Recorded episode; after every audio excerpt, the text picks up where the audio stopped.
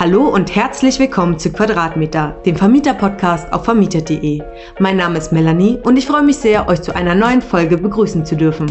Eine Immobilie zu erwerben ist kein Hexenwerk. Das sagen Anais und Maya. Mit Happy Immo haben die beiden Immobilienexpertinnen ein Beratungsangebot von Frauen für Frauen gestartet. Sie zeigen dir, wie du auch mit wenig Eigenkapital deine eigene Immobilie erwerben kannst. Damit erlangst du finanzielle Unabhängigkeit, nicht nur fürs Alter. Hallo liebe Anais, hallo liebe Maya, schön, dass ihr hier seid. Ja klar, danke Melanie für die nette Intro. Schön, dass wir sprechen. Ich fange kurz an. Ich bin Anais. Ich habe in Darmstadt Architektur studiert ähm, und war dann ziemlich viel in der Welt unterwegs. Ich habe für die GIZ zwölf Städte in China nachhaltig interessant für den internationalen Immobilienmarkt gemacht. Also ich bin da mit großen Architekturbüros und äh, Siemens und ähm, Außenministerium und so rumgereist und ähm, wir haben geguckt, was kann man machen, wie können die Städte nachhaltiger und besser werden. Genau, das hat mir ziemlich viel Spaß gemacht. Ähm, gleichzeitig habe ich aber gemerkt, dass der Part des Architekten dabei gar nicht so der Part des Veränderer ist, sondern eher der des Ausführenden. Und ich habe mir gedacht, ich will aber eigentlich meine eigenen Ideen äh, umsetzen, also auch und bin nach Deutschland zurückgegangen und habe noch mal ein Immobilienwirtschaftsstudium draufgesetzt. So, und dann habe ich bei den großen Projektentwicklern in Deutschland gearbeitet, also bei großen Partner, die gerade das vor in Frankfurt machen, größter Frankfurter Projektentwickler. Dann in Aachen ähm, bei der Landmarken AG, die inzwischen der größte ähm, Projektentwickler oder einer der ganz großen in NRW sind.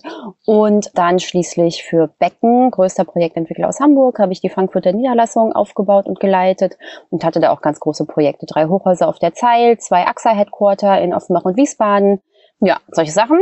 Und dann habe ich mir überlegt, dass ich jetzt hier genug gelernt habe und genug für andere gearbeitet habe und äh, mein eigenes Ding machen will und bin nach Berlin zurückgegangen und habe mich selbstständig gemacht mit eigenen Projekten. Dann habe ich Maya kennengelernt oder Maya näher kennengelernt.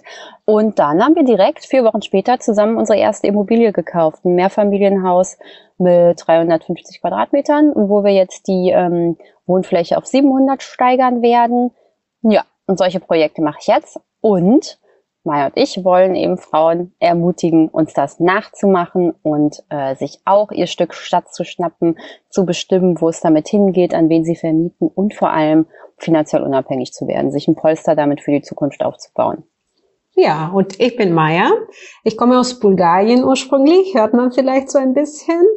Und ich habe mit Stipendien in den USA studiert. Ähm, dann habe ich mich in einen deutschen Mann verliebt und das führte mich ähm, nach Deutschland.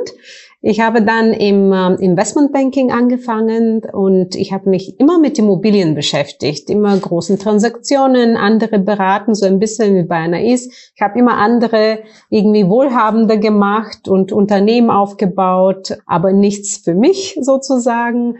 Ich habe mit 27 meine erste Immobilie gekauft, eine kleine Wohnung in Frankfurt und das war der Anfang, dann habe ich immer mehr gekauft.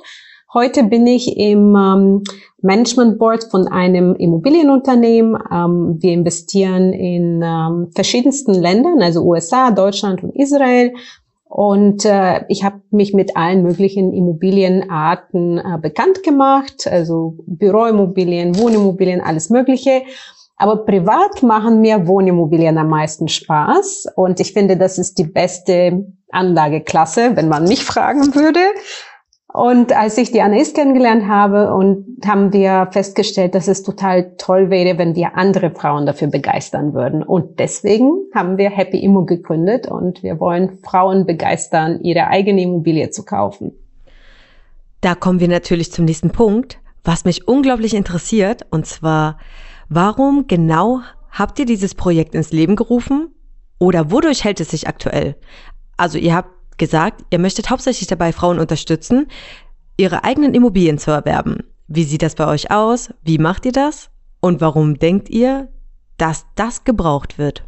Also tatsächlich war es so, dass sich sowohl Maya als auch ich wahnsinnig viele Wohnungen angeguckt haben und auch Grundbücher. Also ich bin noch Mitgründerin von Immofam, einer ähm, Genossenschaft für Frauen. Und äh, auf den Besichtigungen waren immer Männer außer uns, ja. Und in den Grundbüchern, wenn man so guckt, sind das auch immer Männer. Immobilien gehören einfach Männern. Hm. Oder alten Witwen, die das geerbt haben oder so. Also bisschen übertrieben gesagt, aber es ist schon sehr auffällig. Ja, und das wollten wir ändern. wir machen das jetzt so, dass wir drei Säulen haben bei Happy Immo. Wir haben einen Podcast, ein Webinar und einen Club.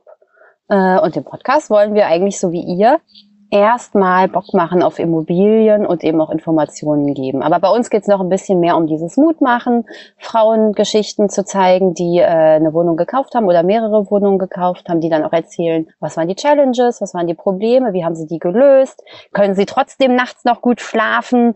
Äh, so, und das, äh, wenn man da reinhört, dann kriegt man, glaube ich, ziemlich Bock, sich eine eigene Wohnung zu kaufen. Und dann, wenn man nicht weiß, wie es geht, dann kann man zu uns in den Club kommen und da alle Fragen stellen. Und wenn man dann immer noch Fragen hat oder vielleicht auch parallel dazu, kann man unser Webinar kaufen.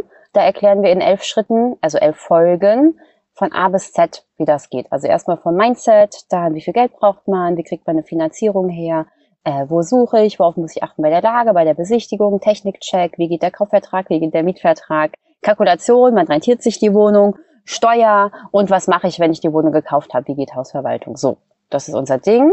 Und damit versuchen wir eben, äh, Frauen dazu zu begeistern, in Immobilien zu investieren und das auch selber zu machen. Und wenn das Geld nicht reicht oder die Objekte größer sind, dann vielleicht zusammen mit einer Freundin oder einem Freund, also gar nicht unbedingt mit ihrem Partner, können sie natürlich auch. Aber noch besser finden wir, wenn Frauen einfach zusammen investieren, weil wir das auch gemacht haben und es uns total viel Spaß macht, das so als Arbeit auch zu sehen und äh, uns gegenseitig zu unterstützen. Ja, also wenn der eine nicht kann beim Notartermin, kann der andere. Wenn der eine guten Kontakt hat zu Handwerkern, dann äh, macht der das. Das ist ziemlich befruchtend, würde ich sagen. Ja, spannend. Und mit Happy Moon möchten wir auch noch ähm, das nahbarer machen. Und deswegen erzählen wir auch oft von unseren eigenen Projekten. Wir haben demnächst ein Treffen auf einer unserer Baustellen zum Beispiel, weil viele Frauen verunsichert sind, wenn es um Technik geht zum Beispiel. Und wir wollen, auch unser Handwerker ist dabei, wir zeigen einfach, wie geht das? Was kostet das? Was muss man machen? Es ist kein Hexenwerk. Ne? Es ist nicht so, dass eine Frau es nicht verstehen kann. Das kann jeder, jede verstehen. Hm. Würdet ihr dann auch sagen, dass Frauen eventuell auch anders investieren als Männer? Ja, also wir würden, also wir würden schon sagen, ähm, aus dem, was wir bis jetzt gesehen haben, auch aus den Frauen, die bei uns im Club sind, dass Frauen öfters die Frage stellen, warum? Ja, ja, ich wäre auch so. Ich würde auch sagen, Entschuldigung, warum ist das so? Ja, oder? Ja, genau. ja, genau. Und warum mache ich das? Ne? Was bewirke ich damit? Und wir haben Frauen in unserem Netzwerk, sie haben äh, uns auch teilweise inspiriert, ein ein bisschen anders auf eine Immobilie zu schauen. Wir haben zum Beispiel die letzte Wohnung, die wir vermietet haben, ähm, haben wir an eine alleinerziehende Mutter vermietet und das durch die Inspiration aus einem Podcast mit der Jana, die das dann erzählt hat. Oder wir haben ähm, auch festgestellt, dass Frauen sich für das Thema Nachhaltigkeit sehr stark engagieren. Ähm, es gibt auch schon Studien zu diesem Thema, dass die Frauen ein bisschen mehr Wert auf Nachhaltigkeit legen als Männer. Und ähm, das kann sich auch in dem Thema Immobilie widerspiegeln, weil Eigentum heißt Impact und Impact heißt, dass wir was in dieser Welt verändern können. Und ich glaube, dass Frauen gerne was zum Besseren verändern möchten. Genau, ich glaube auch. Und ich glaube auch l'union fait la force. Also wenn jetzt alle, jede Frau eine Wohnung kauft und die eben äh, nachhaltig möbliert oder sozial verbietet oder sowas, und das machen eine Million Frauen. Also ich glaube, viele denken, na gut, mit meiner einen Wohnung, was verändere ich da? Aber nee, wenn das eine Bewegung ist und alle machen mit, kann man schon viel verändern.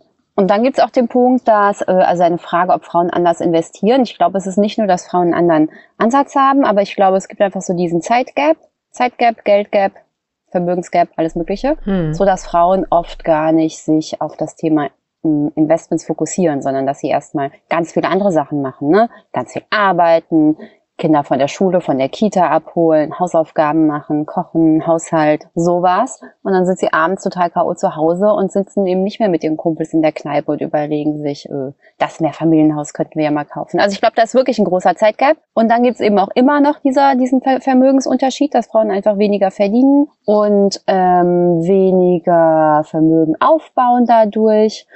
Und da müssen wir hinkommen, dass das gleich ist. Aber auch solange es nicht gleich ist, kann man Frauen ja trotzdem dazu motivieren, dass sie sich trotzdem um ihre Zukunft kümmern sollen, trotzdem jetzt hier einsteigen, um eben da gleich, gleich gut aufgestellt zu sein wie Männer. Hm.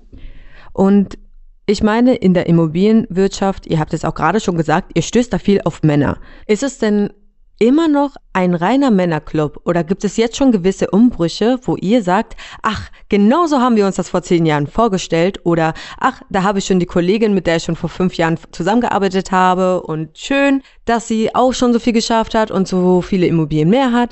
Also was habt ihr jetzt über die Zeit mehr erlebt in der Zeit, wo ihr in der Branche wart? Also kommt der Umbruch? Ist er schon da? Oder müssen wir noch ein bisschen warten? Also der ist definitiv noch nicht da, aber er ist, er kommt langsam an. Was wir merken ist, dass Frauen sich viel mehr zusammenschließen, dass wir wissen, welche Frauen jetzt wo stehen, dass man sich viel mehr untereinander austauscht und sich gegenseitig hilft. Das ist wirklich der größte Unterschied aus meiner Sicht, den es aktuell gibt. Aber dass es reine Männerclubs gibt, klar, gibt es. Also wir versuchen die natürlich aufzubrechen, aber langsam. Also allein, wenn man sich die Fotos von der MIPIM jetzt anguckt, ne, also sind die Frauen sehr spärlich gesät und auch diese All-Female-Dinner waren recht klein. Also ähm, ja, es ist schon, sind, ist schon, sind noch nicht so viele Frauen in der Immobilie. Oder sagen wir mal so, vielleicht sind am Anfang sogar 50-50 an der Basis, aber je weiter man nach oben kommt, desto weniger werden die. Und gerade auf Vorstandsebene ist es total selten. Wir haben auch Anfragen von Immobilienunternehmen, die mit uns kooperieren wollen und da gucken wir uns immer an, wie sind die aufgebaut? Sind die ähm, paritätisch? Ist der Vorstand paritätisch? Wie sieht das Gründungsteam aus? Ist Diversität ein Thema für die, bevor wir dann mit denen zusammenarbeiten? Hm, das heißt also, das legt sich nicht nur nieder auf eure Arbeit sozusagen, sondern ihr lebt das auch. Also das, was ihr auch vermitteln wollt in der Immobilienbranche, ist sozusagen eine Art Weg, wo ihr immer noch hintersteht, auch privat, wo ihr sagt, Aufklärung, Diversität und Frauenunterstützung ist euch auch natürlich privat sehr wichtig. Ich meine, das ist von Unternehmen zu Unternehmen anders und manchmal ist es ja tatsächlich auch eine Masche. Aber bei euch ist es wirklich so. Ihr steht dahinter und ihr lebt das. Also wie sieht das aus? Ja, genau. Und wir leben das ja. wirklich auf jeden Fall, weil wir auch einfach dran glauben, dass das dann, dass Projekte besser werden, je diverser man aufgestellt ist. Und was würdet ihr sagen? Was unterscheidet Immobilien von anderen Anlageformen? Ich finde, ich sage immer, also Aktien, ETFs sind wahnsinnig in. Und klar höre ich auch von meinen Freundinnen und von meinen Freunden, naja, beim ETF kriege ich eine Rendite von 8%. Das habe ich bei einer Immobilie nicht. Da habe ich, wenn es gut läuft, zwei bis drei Prozent, wenn es wirklich sehr gut läuft. Aber das stimmt ja gar nicht, denn die Immobilie, also ich kann mir jetzt mit zehn Prozent Eigenkapital eine Wohnung kaufen und dann, wenn ich die smart aufsetze, dass die Miete quasi Zins und Tilgung und Rücklagen und Nebenkosten und äh, bisschen was für Mietausfall oder sowas ab, also wenn ich das dann zur Seite legen kann, dann kann ich die Wohnung im Prinzip einfach liegen lassen und in 30 Jahren ist sie abbezahlt von der Miete und dann habe ich den Vermögenswert. Ne? Also ich kann schon, also das, das bietet einfach keine andere Anlage, dass die Bank oder die Mieter einem den Vermögenswert abbezahlen. Also ich kann mit 10.000 Euro eine Wohnung für 100.000 Euro kaufen das gibt's bei Aktien und bei ETFs nicht. Deshalb ist die Rendite da long term viel höher als eben bei Aktien und ETFs. Ja, das ist schon super, dass ich echt mit 10.000 Euro nach was für 100.000 Euro greifen kann. Also das können wir eigentlich gar nicht oft genug sagen, weil das auch gar nicht so in den Köpfen der Deutschen drin ist, ja, dass diese, dass das eben genau so geht, dass man das finanziert bekommt. Ja, ich glaube, oft ist auch das Problem, dass wenn man investiert, man auch sofort immer etwas haben möchte und man nicht immer warten möchte. Das ist in dem Fall bei Immobilien manchmal nicht direkt der Fall. Die Geduld meinst du? Ja, ja, so sieht's aus, ne? Das stimmt. Das stimmt. Also manchmal, wenn man investiert, will man sofort gern etwas in der Hand. Man hat zwar die Immobilie direkt in der Hand, aber nicht den Geldfluss, den Flow. Auch wenn man in Immobilien investiert, muss man manchmal auch nochmal in die Immobilie investieren. Ne? Ich glaube, da hast du schon recht, aber eine andere Sache, die ganz toll ist an Immobilien, ist, dass die so greifbar sind. Ne? Also wir haben ja alle dieses Thema Wirecard mitverfolgt oder Enron. Also da kommen Sachen hoch, ähm, von denen man gar keine Ahnung hatte, äh, obwohl KPMG und alle diese, also obwohl diese Unternehmen auch geprüft wurden, kann es dazu kommen, dass man gar nicht weiß, was in denen wirklich drinsteckt. Wenn du eine Immobilie hast, Du kannst vorbeilaufen, du kannst schauen, dass dein Objekt da ist.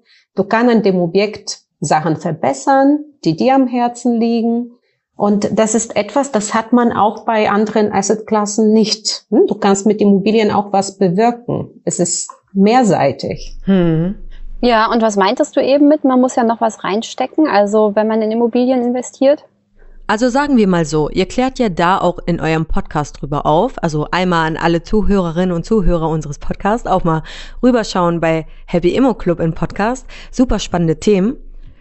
Es ist ja auch oft so, wenn man in eine Immobilie investiert, muss man ja auch differenzieren, was es ja für eine Immobilie ist, auf welchem Stand die sich befindet, ob man renovieren muss oder nicht, ob man investiert in erneuerbaren Energien oder nicht. Und zusätzlich wird auch von einigen oft vergessen, dass es ja nicht nur die Kaufgebühr ist, die den Preis der Immobilie macht, sondern zum Beispiel auch der Makler, Grundbucheintrag und so weiter. Und ich würde behaupten, wenigstens schaffen es wirklich mit Eigenkapital eine Immobilie komplett zu erwerben.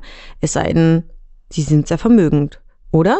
und machen das dann halt auch dann auf durch Unterstützung mit der Bank und mit Krediten. Aber das ist ja auch gar nicht das Ziel. Ne? Das Ziel ist ja also von, von uns, wir empfehlen, dass man mit so wenig Eigenkapital wie möglich eine Wohnung kaufen soll und dann lieber mehrere Wohnungen ähm, also wenn du 50.000 hast, dann guck eher, dass du damit mehrere Wohnungen kaufst und eben nicht nur eine, weil dann deine Rendite viel höher ist. Und diese Sachen, die du genannt hast, die muss man genau. Also man darf natürlich auch nicht jede Wohnung kaufen. Ne? Man muss schon eine Wohnung kaufen, die sich rechnet, aber die sowas eben dann covert. Also ich habe eine Wohnung in Offenbach zum Beispiel, da bleiben jeden Monat richtig mehrere hundert Euro übrig und davon kann ich auf jeden Fall äh, deine Punkte dann decken, also ähm, Sanierungsfälle oder neue Waschmaschine, Spülmaschine, die ist möbliert vermietet, deshalb ähm, muss ich da auch sowas machen. Ja, also ich glaube, man muss sich schon genau, man muss braucht einen Businessplan und wenn der steht, dann kann man den so durchziehen und dann kann man auch ansparen, ne, für ähm, wenn man eben in drei Jahren was renovieren muss. Und ich glaube auch, man kann auch eigentlich 50 Euro oder sowas pro Monat bei einer Immobilie draufzahlen. So schlimm ist das eigentlich gar nicht. Alle denken dann, oh Gott, da muss ich noch was draufzahlen, aber 50 Euro sind 600 Euro im Jahr und mein Gott, in 30 Jahren gehört einem die Wohnung. Dafür ist es eben nicht viel. Bei Aktien und ETFs zahlt man viel mehr. Da zahlt man 100 Prozent vom Wert. Ja, äh, das war jetzt wirklich ein guter Punkt. Da muss ich mich mal kurz sammeln, um zu gucken, wie ich jetzt darauf antworte. Ja, also. Das mit dem guten Punkt kannst du sagen. Das war ja, also, es ist auf jeden Fall ein guter Punkt. Und ehrlich gesagt, wenn ihr jetzt auch so mit mir redet, muss ich gestehen, fühle ich mich tatsächlich gar nicht so verhört, als wenn ich jetzt mit männlichen Kollegen über Investment oder Immobilien spreche, weil ich mich manchmal schon ein bisschen verhört vorkomme, ob ich denn etwas weiß oder nicht. Und ich muss auch sagen, wenn ich mit euch rede, dann habe ich nicht so ein gewisses Schamgefühl. Also da bin ich schon jetzt gerade auch ein bisschen offener und ein bisschen selbstbewusster. Das ist schon ganz toll. Und ja, ich fühle mich äh, da tatsächlich mit euch im Gespräch sehr wohl. Ja, sehr gut. Und das ist auch das Gefühl, dass die Frauen bei uns im Club haben. Zumindest ist es das Feedback, das wir bekommen, dass sie einfach das Gefühl haben, dass sie bei uns wirklich jede Frage stellen können und ähm, dass es keine blöden Fragen gibt und immer gibt es eine Antwort. Ja, so ist das. Ja, ja, ist tatsächlich so. Hm, wenn wir jetzt gerade bei Finanzierungen sind, wie seht ihr eigentlich derzeit die Rahmenbedingungen für Immobilieninvestments? Also aufgrund der steigenden Zinsen, der Blasengefahr, immer weniger Angebote. Wie verhaltet ihr euch selbst und welche Ratschläge gebt ihr? Also man muss auch sagen, dass die Zinsen, klar, die sind ein bisschen gestiegen, aber die sind immer noch sehr niedrig. Du kriegst schon irgendwie für 1,4, 1,5 Prozent äh, Zinsen, ähm, die kannst du für zehn Jahre sichern. Und ähm, dazu hatten wir auch ein super tolles, ganz aktuelles Podcast aufgenommen mit der Miriam Moore von äh, Interhyp, die auch darüber erzählt, äh, es gibt eine Zinswende. Es ist gut, wenn man sich jetzt auch die niedrigen Zinsen sichert, weil vielleicht steigen die ja weiter. Die Tendenz ist da. Auf der anderen Seite, aufgrund der Unsicherheiten, die jetzt durch den Krieg in der Ukraine äh, äh, stattfinden, gibt es auch ähm, so eine kleine, kleine Bewegung der Zinsen nach unten. Oft so in unsicheren Zeiten passiert sowas und ähm, das äh, hatte sie auch erzählt. Ja, und deswegen, also was ich sagen kann, ist einfach, die Zinsen sind immer noch sehr niedrig und deswegen macht es Sinn, sich ähm, eine Finanzierung jetzt zu sichern, statt in zwei Jahren, wo die Zinsen höher sind. Und wenn ihr investiert, wenn ihr jetzt sagt, ich möchte jetzt gern eine neue Wohnung kaufen, wie lange dauert das, bis ihr eine Wohnung gefunden habt, die ihr gerne erwerben möchtet und nach welchen Kriterien sucht ihr aus? Tja, ich glaube, wir können das nicht so planen. Also unsere letzten Investments waren eher Zufall. Also die, wir haben eine Wohnung gekauft, auch zusammen, plus mit einer dritten aus dem Club. Und diese Wohnung, die hing am schwarzen Brett in einem Coworking Space aus. Und ich habe den Zettel mitgenommen, bin da hingegangen, direkt hingegangen und habe auch direkt gesagt, dass wir die kaufen wollen. Und dann haben wir die gekauft. Also ich glaube, man muss einfach überall gucken, und äh, Glück haben dann, ja. Also ich glaube, wenn man die Sachen zu lange durchprüft, dann sind die weg, dann hat die schon jemand anderes gekauft. Also erstmal sichern, sagen wir mal so. Erstmal, wenn man das Gefühl hat, die Lage ist super, der Preis könnte irgendwie stimmen, dann sollte man die erstmal sichern und dann kann man, dann muss man auf jeden Fall alles prüfen und dann kaufen. Aber ich glaube, schnell sein ist so das Ding. Und dann kann man eben nicht so, also wir sind offen für, für ganz viel. Wir sind, äh, wir gucken uns Wohnungen an, wir gucken uns Mehrfamilienhäuser an, wir gucken uns Gewerbeeinheiten an, die man zu äh, Wohnen ähm, umnutzen kann oder möbliert vermieten kann. Ich glaube, das ist so ein bisschen der Trick der Stunde, flexibel zu sein. Und äh, was ganz wichtig ist, ist, dass man jetzt nicht, also was wir auch immer sagen, viel einfacher ist es, eine Immobilie als Kapitalanlage zu kaufen, als zum Selbstwohnen. Und ähm, zum Beispiel, man kann ja mit einer kleinen Wohnung einfach starten für 100.000, 140.000 Euro. Und so eine findet man viel schneller, weil du halt nicht die perfekte Wohnung suchst, sondern einfach eine Wohnung, die sich gut vermieten lässt und so eine Wohnung kann man auf jeden Fall finden, wenn man so ein bisschen geduldig ist und regelmäßig in Immo-Scout zum Beispiel reinschaut, ist, wo ich immer als erstes reinschaue oder eBay Kleinanzeigen, Immowelt. Also einfach, ähm, ich habe alle diese Suchen bei mir abgespeichert, also Wohnungen von verschiedenen Größenordnungen. Und dann gucke ich jede Woche einmal rein. Mhm. Und irgendwann, ich glaube, ich schätze so, man braucht vielleicht drei Monate, um so eine Wohnung zu finden, die man wirklich kaufen möchte oder drei bis sechs Monate. Also ein bisschen Geduld ist schon gefragt. Und deswegen sagen wir, mit einer Freundin macht es noch mehr Spaß, weil anstatt dass man sich trifft und nur gemeinsam shoppt, kann man auch mal ins Immo-Scout reingucken. Ist es dabei egal für euch, ob es sich in der Stadt befindet, im Speckgürtel, in Deutschland, im Ausland? Sobald euch etwas zusagt, ähm, holt ihr eure Kolleginnen zusammen und investiert oder wie kann man sich das vorstellen? Wie sieht das aus? Ja, ja, guck mal, hier ist ein gutes Angebot, so schon eher. Also wir waren jetzt neulich zusammen auf, in Palma, weil wir ähm, sehr gerne was auf Mallorca erwerben würden. Da haben wir nichts Gutes gefunden. Also ist jetzt wir werden da schon noch was finden. Oder in, oder in Nizza. Nizza wollen wir auch gucken, weil es da auch gerade ganz gute Angebote gibt oder gute, ja, gute Gelegenheiten. Aber wenn da nicht das perfekte Objekt kommt, dann kommt's nicht. Dann kommt's in ein paar Jahren. Und Speckgürtel, wir haben schon hier in Berlin das Mehrfamilienhaus, das wir gekauft haben, das ist schon, also in Weißensee, aber nicht im ganz hippen Teil von Weißensee. Und da hätten wir, das wäre uns jetzt nicht so über den Weg gelaufen, aber ist es eben dann doch. Und dann haben wir geprüft und haben gesehen, dass die ähm, Kaufpreise 2000 Euro unter dem den Preisen vom Prenzlauer Berg liegen mhm. und dass die Miete, die wir nehmen können, dürfen, aber genau die gleiche ist. Also ist folglich die Rendite ja viel höher. So, und deswegen kaufen wir natürlich auch in Speckgürteln und so. Das ist natürlich super spannend, ne? Also, weil ihr gerade auch so mittendrin seid und viele haben verschiedene Ansichten aktuell über die Immobilienlage. Was ich sehr interessant fand, ist, Anais, du hast auch gerade gesagt, ihr würdet auch im Ausland investieren. Zu welchem Zweck wäre das? Also wäre es Wohneigentum oder würdest du es vermieten? Wäre es eine Ferienwohnung oder wie würde das dann aussehen? Ähm, das wären, da kann man sich verschiedene Sachen vorstellen. Also man kann sich vorstellen, dass man ein Objekt erwirbt, das man als Ferienwohnung vermietet. Dann braucht man aber auf jeden Fall vor Ort oder bräuchten wir vor Ort eine Hausverwalterin oder einen Hausverwalter, jemand, der das Ganze managt, ne, so Airbnb-mäßig. Und wenn man das vorhat, dann muss man zum Beispiel in Spanien darauf achten, dass man so eine Airbnb-Lizenz hat. Also dass man, dass das Objekt eben eine hat oder dass man die noch kriegen kann. Aber ich glaube, kriegen können ist super schwierig aber kann man kaufen. Also man, man, das kann man direkt vor Ort klären, ja, ob das Objekt eben eine hat oder nicht. Und dann mhm. gibt es auch Abstufungen, wie viele Tage man die im Jahr vermieten kann und so weiter. Also das könnten wir uns vorstellen. Aber wir können uns auch vorstellen, ein Objekt zu, wir machen ganz gerne so ähm, renovierungsbedürftige Sachen, also was äh, runtergekommenes zu kaufen und das ganz toll aufzuarbeiten und das dann zu verkaufen oder vielleicht auch in verschiedenen Wohnungen, verschiedenen Teilen äh, zu verkaufen. Ah, das, das macht so ihr auch also, ja? Mhm. Unser Fokus ist aber eher Deutschland immer noch. Mhm. Und deswegen schauen wir auch zum Beispiel sehr stark immer noch in Berlin oder in der Berliner Umgebung oder Frankfurt, Offenbach finden wir ganz spannend. Eine Stadt, wo wir auch gerne reinschauen, ist zum Beispiel aktuell Halle. Ja, sehr schöne Stadt. Halle an der Saale, sehr schöne Studentenstadt, ja. Genau. Ja, genau. Und das ist auch, wo du sagst, Studenten, genau. Da schauen wir auch gerne wo bewegen sich aktuell die Studenten? weil das sind oft Gegenden, die aufstrebender werden. Und aufstrebende Gegenden sind eine gute Investition. Und wenn es zum Beispiel ein bisschen weiter weg ist, wo du sagst Halle an der Saale, nehmt ihr dann zum Beispiel auch Unterstützung von einem Makler oder ist dann ein Makler für euch hilfreich, wenn ihr auf der Suche nach Immobilien seid? Ja, schon, auf jeden Fall. Also wir haben Objekte mit Maklern gekauft oder ohne Makler. Ähm, da es hängt davon ab, ob es einfach eine gute Investition ist oder nicht. Und dann geht's los. Aber wir beauftragen keinen Makler, ne? Also wir sagen nicht, wir suchen jetzt in Halle und geben jemandem Geld dafür, dass er für uns sucht. Das machen wir selber.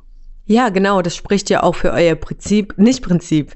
Also wenn es ein gutes Angebot ist, schlagt ihr zu und wenn es gerade in der Maklerhand ist, dann schlagt ihr auch dazu. Aber von selbst wollt ihr keinen Makler beauftragen. Das ist auch spannend, macht jeder unterschiedlich. Was sind dann für euch die wichtigsten Bewertungskriterien in einer Immobilie? Also wir hatten jetzt natürlich gesagt, die Rendite muss natürlich gut sein, gerne ein aufstrebender Bezirk, also es soll sich gut auszahlen. Jetzt habt ihr gesagt, ihr habt auch kein Problem damit, Sachen zu erwerben und dann zu restaurieren, zu renovieren und wieder hübsch zu machen. Aber das ist wahrscheinlich eher die Ausnahme. Gibt es denn noch wichtige Bewertungskriterien, die ihr vielleicht gerade noch nicht genannt habt? Also Lage, Lage, Lage, ne? Immer wichtig. Klar. Ähm, was, und dass die Immobilie sich rechnen muss. Das ist für uns natürlich auch eins der Hauptkriterien. Und äh, was, wo wir wirklich, woran wir auch immer Spaß haben, ist, wenn wir mehr Wohnraum schaffen können. Mhm, wenn wir eine Immobilie kaufen, die halt Ausbaupotenzial hat oder die eine Immobilie, von der Anais erzählt hat, ähm, was sehr lange als Lager benutzt wurde und nicht als Wohnraum. Das hat uns auch total viel Spaß gemacht, weil dadurch haben wir natürlich noch mehr Wohnraum in Berlin geschaffen. Also das sind so ein paar Themen, die, die für uns wichtig sind. Wie sah das aus? Habt ihr die Lagerhalle sozusagen erworben und dann zusammen mit Architekten zusammengearbeitet und es dann ausgebaut? Oder wie kann man sich das vorstellen? Nee, das war keine Lagerhalle, es war eine Wohnung, die 25 Jahre als Lager genutzt wurde. Und die haben wir dann äh, zusammen mit ähm, Handwerkern, mit Superhandwerkern komplett saniert, also wirklich alles. Wände komplett abgeklopft, Strom neu verlegt, Heizung eingebaut, Parkett, Böden, Bad, Küche, neue Fenster, also haben wir alles gemacht. Und das hat viel Spaß gemacht. Du hast vorhin gesagt, dass wir wahrscheinlich nicht so oft renovierungsbedürftige Objekte kaufen. Doch, machen wir eigentlich schon sehr viel. Also ich würde sagen, unser Fokus ist schon so ein bisschen dieses, es muss irgendein Problem haben, irgendein Fehler oder sowas, weil sonst, sonst gibt's keinen guten Preis meistens. Mhm. Also das wäre echt, da kann das jeder, dann ist der, Run einfach wahnsinnig hoch da drauf und dann können wir da nicht mit den Preisen konkurrieren. Deshalb gucken wir schon eher nach Problemobjekten. Mhm.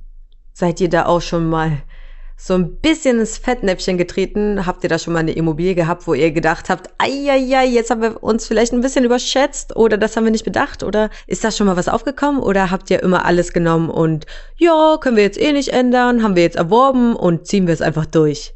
Also in Deutschland hatte ich noch nie ein Thema, aber ich habe im Ausland eine Immobilie gekauft, zusammen mit ein paar anderen ein Grundstück mit dem Plan, dass wir eine Baugenehmigung bekommen und bis heute, und das ist zehn Jahre später, haben wir die Baugenehmigung nicht. Wow. Und deswegen bin ich inzwischen sehr, sehr vorsichtig, wenn ich Grundstücke kaufe und äh, mache das immer jetzt mit dem mit der Expertise von der Anna Is, weil sie kommt ja aus der Projektentwicklungsecke und äh, da fühle ich mich jetzt gut aufgehoben. Aber auch ich habe, äh, also wir hatten eigentlich gerade schon so ein Fuck-up. Und zwar hatten wir ein Objekt in Weißensee, eine Remise, die wir unbedingt kaufen wollten. Und im Moment ist ja Corona-Zeit, es ist schwierig mit den Ämtern zu sprechen und so, ja. Also normalerweise kann man zum Amt gehen und zur Bausprechstunde gehen und äh, kommt mit den Plänen, was man da bauen will. Und man fragt, ne, ist das so genehmigungsfähig und so weiter. Und das ging da nicht, weil das wirklich zur Hochzeit von Corona war. Und da war ein Architekt vom Makler, der war drauf und der hat uns alles erzählt. Der hat uns erzählt, dass er schon mit der Bauaufsicht und mit der Stadtplanung abgesprochen und wir könnten da drei Etagen plus eine Aufdachterrasse plus das und das und das machen, alles vorgeklärt. Und dann haben wir immer gesagt, mh, okay, wir bräuchten die Gesprächsprotokolle. Und dann war irgendwie ein Tag vor Beurkundung, die Gesprächsprotokolle waren noch nicht da.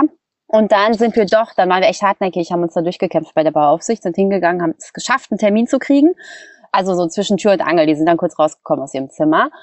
Und dann kam raus, dass dieser Architekt wirklich noch nie mit den zuständigen Leuten da gesprochen hat. Ja, es war eine totale Verarsche, Oh das war ein nein. totaler Hochstapler. Und also es ist jetzt nicht so krass verwunderlich, weil wir es ja nicht geprüft hatten vorher. Wegen Corona ging das eben nicht. Ja, also das muss man auf jeden Fall machen. Man muss wirklich, also Learning, man muss auf jeden Fall selber mit der Bauaufsicht und mit der Stadtplanung sprechen, um zu gucken, dass das, was Makler, Architekt, wer auch immer, Verkäufer ähm, einem erzählt. Einfach nochmal aus erster Hand sich da die Info abholen. Ja, das stimmt so. Das kann man so machen. Das ist halt immer schade. Das wünscht man keinem. Aber irgendwann früher oder später, gerade in seinem Branchenbereich und in seiner Expertise, kommt es immer mal dazu, dass man auch mal auf Herausforderungen stößt. Aber ich denke, das braucht man auch, ne, um sich weiterzuentwickeln. Ähm, Ja. wie sieht das zum Beispiel aus? Ihr habt ja auch gesagt, mit eurer Hauptmotivation ist auch Leuten oder Frauen mitzugeben, dass man gerade auch mit wenig Eigenkapital man auch eine Immobilie erwerben kann. So, also ihr müsst jetzt natürlich nicht euer ganzes Business jetzt hier langlegen, aber vielleicht könnt ihr uns doch ein oder zwei Tipps mitgeben, wie man denn mit wenig Eigenkapital zur eigenen Immobilie kommt. Also man braucht schon fünf bis 10.000 Euro, also zumindestens die Ankaufsnebenkosten, ähm, Notar, Makler, Grunderwerbsteuer müsste man ja schon mit Eigenkapital gewöhnlich bezahlen. Es ist sehr ungewöhnlich, wenn man es wirklich schafft, auch das zu finanzieren. Wir haben schon Beispiele in unserem äh, Podcast von Tatjana zum Beispiel, die das geschafft hat, aber es ist halt sehr schwierig. Aber diesen Betrag müsste man schon aufbringen und wenn man es nicht alleine kann, sagen wir immer, frag deine beste Freundin, eine Kollegin, deine Mutter, dein Vater, deine Tante. Wir haben die Brigitte Zypris zum Beispiel, hat ihrem Neffen das Geld geliehen für die, für den ersten Kauf. Und man sollte einfach so ein bisschen kreativ werden, ne? weil wir kennen auch ein paar andere Menschen, die sich wirklich das Geld auch fürs Eigenkapital geliehen haben, um das zu machen. Und es gibt inzwischen ähm, auch so Startups. Ähm, da sind wir in der Prüfung noch von einem Startup, was ähm, das Eigenkapital finanziert. Und das wäre natürlich ein Gamechanger. Ne? Wenn das gut funktioniert und es zu bezahlen ist, dann, dann wäre das super. Ja, das ist natürlich auch ein spannender Punkt. Also wenn man auch von außerhalb Unterstützung bekommt und nicht nur von Privatpersonen oder von Banken, sondern da natürlich auch ein neuer Strang eröffnet, dann wird das nochmal richtig spannend in der Immobilienwirtschaft. Das müssen wir, glaube ich, weiterverfolgen. Hört sich spannend an. Was sind denn zum Beispiel die größten Fehler, die ich jetzt begehen könnte, wenn ich in Immobilien investieren möchte? Sagen wir mal, wir haben jetzt die guten satten 15.000 Euro Eigenkapital. Ich investiere jetzt mit meinem Eigenkapital, um die Notargebühren und ähnliches zu zahlen, mache den Rest mit der Bank. Wie sieht es aus? Was könnte unter anderem der größte Fehler sein, den ich begehen könnte? Dich zu verlieben. In die Immobilie, in das Geld, in den Makler? Alles nein. Wenn du dich, bevor du die Immobilie gekauft hast, in die Immobilie verliebst, weil dann wirst du sie auf jeden Fall haben und wirst jeden Preis dafür zahlen und wirst auch irgendwie dann doch viel über Fehler oder über Sachen hinwegsehen. Deswegen empfehlen wir ja auch Immobilien wirklich eher, also ja doch, eher als Kapitalanlage zu kaufen als für sich selber, weil für dich selber guckst du einfach nochmal ganz anders. Da guckst du wirklich, ist die Wohnung an einem Park, der mir passt? Ist die neben der Kita von meinen, von meinen Kindern? Ist da eine gute Schule in der Nähe? Ist da die U-Bahn, die mich zu meiner Arbeit führt in der Nähe? Sowas. Ne? Und dann wirst du unbedingt diese Immobilie haben. Und eigentlich geht's beim Investment, das Investment ist eigentlich erstmal nur Mathematik, ja. Also äh, Miete, also Einnahmen minus Ausgaben äh, durch Kaufpreis. Also wie viel Prozent ist das? Oder wie, ähm, ja. Und das betrachtet man nicht mehr nüchtern, wenn man verliebt ist. Ja, sollte man schon ein bisschen aufpassen, ne? Also in diesem Haifischbecken, also einfach immer cool, dieses Unnahbar-Spiel spielen. Eigentlich will ich dich gar nicht, aber ich erwerbe dich jetzt trotzdem. Genau, immer cool. Genau.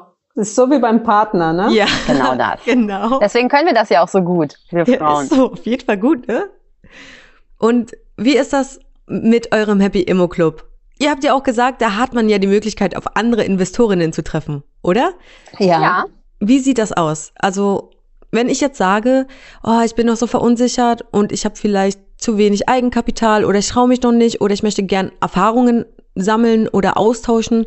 Wie sieht das aus? Welche Möglichkeiten habe ich über euren Happy Immo Club? Also was besser wäre, ist, wenn man quasi gemeinsam auch mit einer Freundin oder auch einfach alleine unser Webinar macht.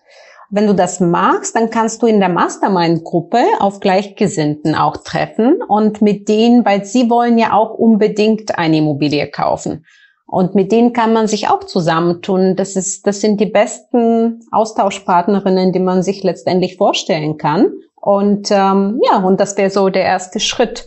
Und mhm. im Club kann man das auch machen. Man müsste dann ähm, einfach schauen äh, und das ansprechen. Ähm, wir sind auf LinkedIn aktuell und äh, du kannst da deine Fragen stellen und so weiter. Aber natürlich in der äh, Mastermind-Gruppe ist es äh, viel besser und viel nahbarer. Hm. Was habt dir so für Mitglieder dort in eurem Happy Immo Club? In welchen Lebensbereichen befinden sie sich? Haben sie Kinder, Familie? Sind das Studenten? Sind das Frauen, die sich einfach nur dafür interessieren, aber vielleicht auch niemals investieren werden? Wie sieht eure Community aus? Wie, was kann man sich da vorstellen? Also tatsächlich gibt's alles. Also es reicht wirklich von der, ähm, also unsere jüngste unser jüngstes Clubmitglied, die wird 18 im Sommer und die ist schon ganz heiß drauf, äh, dass sie endlich mit der, mit der Investition beginnen kann. Und das geht hoch bis ins hohe Alter. Also im hohen Alter ist es natürlich schwieriger, eine Wohnung zu kaufen, weil man dann keine Finanzierung mehr bekommt, ne? wenn man nicht mehr arbeitet und so. Aber da gibt's Frauen, die suchen dann für ihre Enkel oder für ihre Töchter oder so. Hm. Und ähm, deswegen ist das Thema Immobilienkaufen für alle Altersschichten total spannend. Und äh, diese Frauen sind eben auch bei uns im Club. Sind das Mitglieder, die bereits schon vorher Kontakt mit Immobilien hatten, zum Beispiel über Mama, Papa, Onkel, oder hatten sie vorher noch nie Berührungspunkte mit Immobilien? Unterschiedlich. Also sind auch sehr viele, die vorher auch gar keine Berührung mit Immobilien hatten. Mhm. Und so haben wir auch unser Webinar aufgebaut, dass man einfach wirklich von Null auf sich vorbereiten kann und auf die Suche geht ziemlich schnell. Also ich muss sagen, das hört sich schon super cool an. Und es ist auch super spannend. Du bist herzlich willkommen, ja? ja, da sind natürlich auch alle Zuhörerinnen herzlich willkommen. Was mich jetzt auf jeden Fall auch noch interessieren würde. Und zwar in Bezug auf Kolleginnen oder Kollegen von euch. Welche Beispiele könnt ihr zum Beispiel nennen, was weibliche Investorinnen, nee, weibliche, Moment, weibliche Investorinnen angeht? Das sind wir nicht gewohnt, das Wort. Genau. Ist, ist sogar schwierig auszusprechen, oder? Ja, also man muss wohl eher sagen, ungewohnt. Ja, also würde ich schon zustehen. Ungewohnt leider. Und ähm, leider ist auch oft, wenn man auf Instagram oder in sozialen Medien rumscrollt, LinkedIn, Social Media generell, sind auch oft die Männer präsenter. Aber vielleicht ist es auch ein kleiner Anstoß an uns mal genauer hinzuschauen, wie viele Frauen wir auch tatsächlich in unseren sozialen Medien dann auch entdecken können. Wie sieht das aus? Habt ihr zum Beispiel für uns ein paar Kolleginnen, die uns vorstellen könnten, ein paar Namen, irgendwo, wo wir nochmal reinschnuppern können? Also es gibt ziemlich viele Frauen, die Instagram-Accounts für ihre Häuser machen, die sie renovieren und sanieren. Das ist ziemlich spannend. Da könnt ihr mal gucken. Die Franzi von Hardenberg hat da einen, heißt Berghain ihr Haus. Dann gibt's die Diana zu Löwen, die auch gerade sich eine Wohnung gekauft hat und die renoviert. Mhm. Auch ziemlich spannend, auch auf Instagram wen gibt's noch? Es gibt so Frauen, die öffentlich suchen, ne? wie die Marinasemann oder so.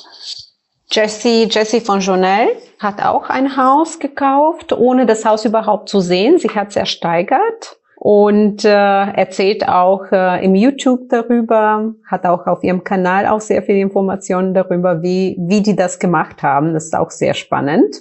Ähm, aber natürlich auch die, die Geschichten bei uns im Podcast sind natürlich toll, sich mal anzuhören. Aber ich hatte auch darüber nachgedacht, so die, die Warren Buffett als Frau, ich kenne die nicht. Ja, wir brauchen so eine Sheryl Sandberg der Immobilienwelt oder so, oder?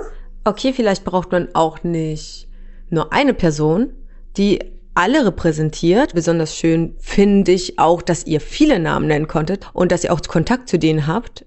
Also egal ob beruflich oder privat.